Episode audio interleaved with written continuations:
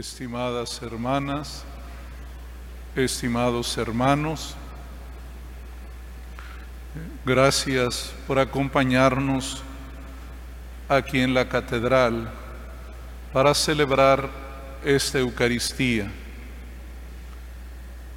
Sabemos que la crisis de salud nos obliga nuevamente a reducir el aforo en nuestras iglesias.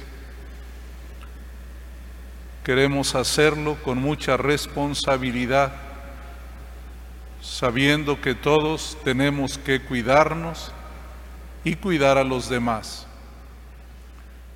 Agradezco la presencia de ustedes, los que se confirman. Muchos de ustedes están preparándose para el matrimonio.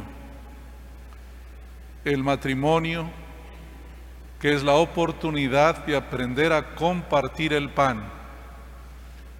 Hoy el Evangelio nos ha hablado acerca del pan del alimento, recordándonos que Cristo es el pan de la vida, que Él es el maná del cielo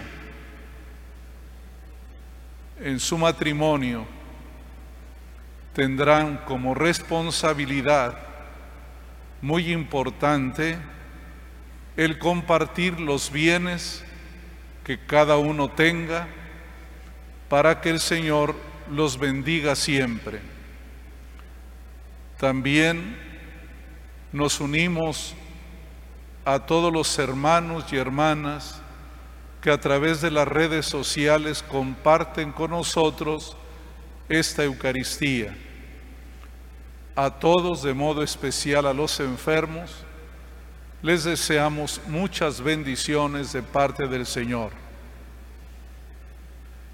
El día de hoy, la palabra de Dios nos obliga a pensar en algo que es muy importante el pan, la comida. Ustedes y yo necesitamos comer. Para sobrevivir hay que comer.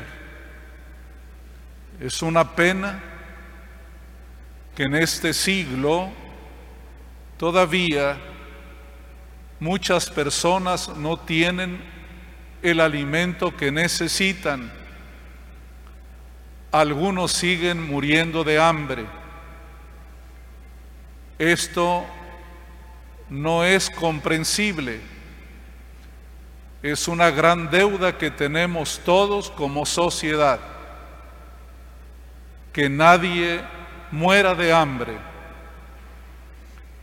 Pero el Señor hoy nos permite ir más hacia adelante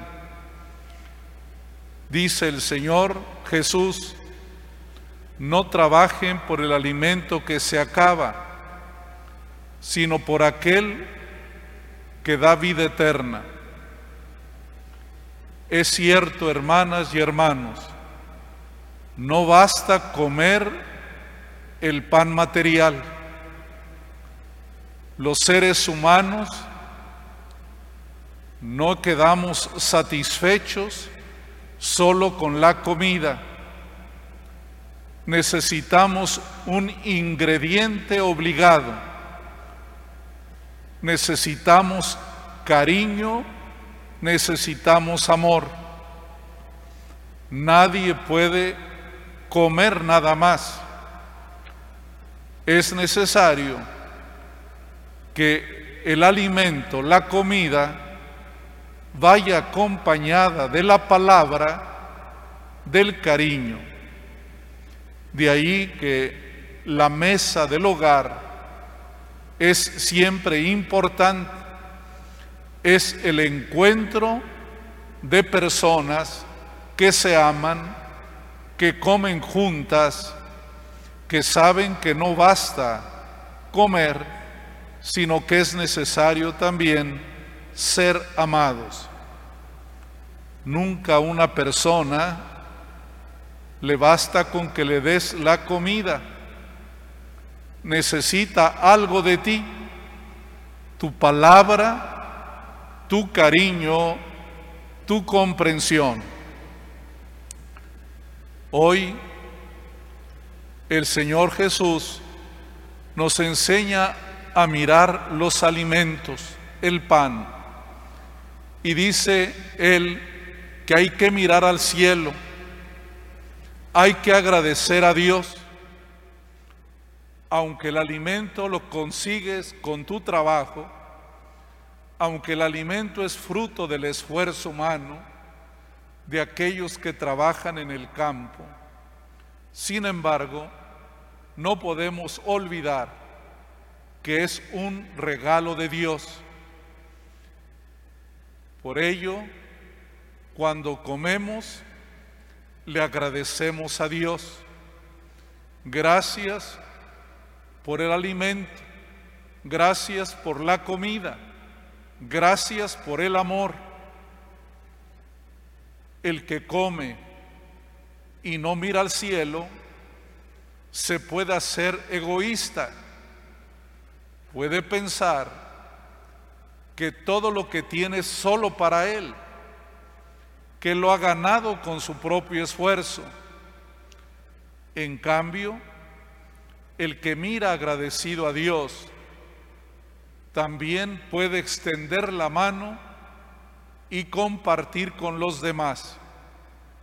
Cristo dijo, yo soy el pan de la vida y por ello la misa que tiene como centro el pan se llama Eucaristía, porque el pan se agradece. La comida es siempre un regalo de Dios, proviene del cielo.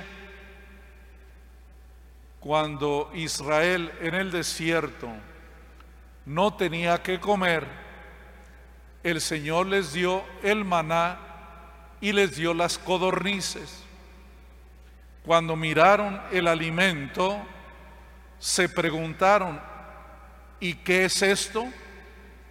Maravillados no lo podían comprender y dijeron en su lengua, Manú, maná, ¿qué es esto?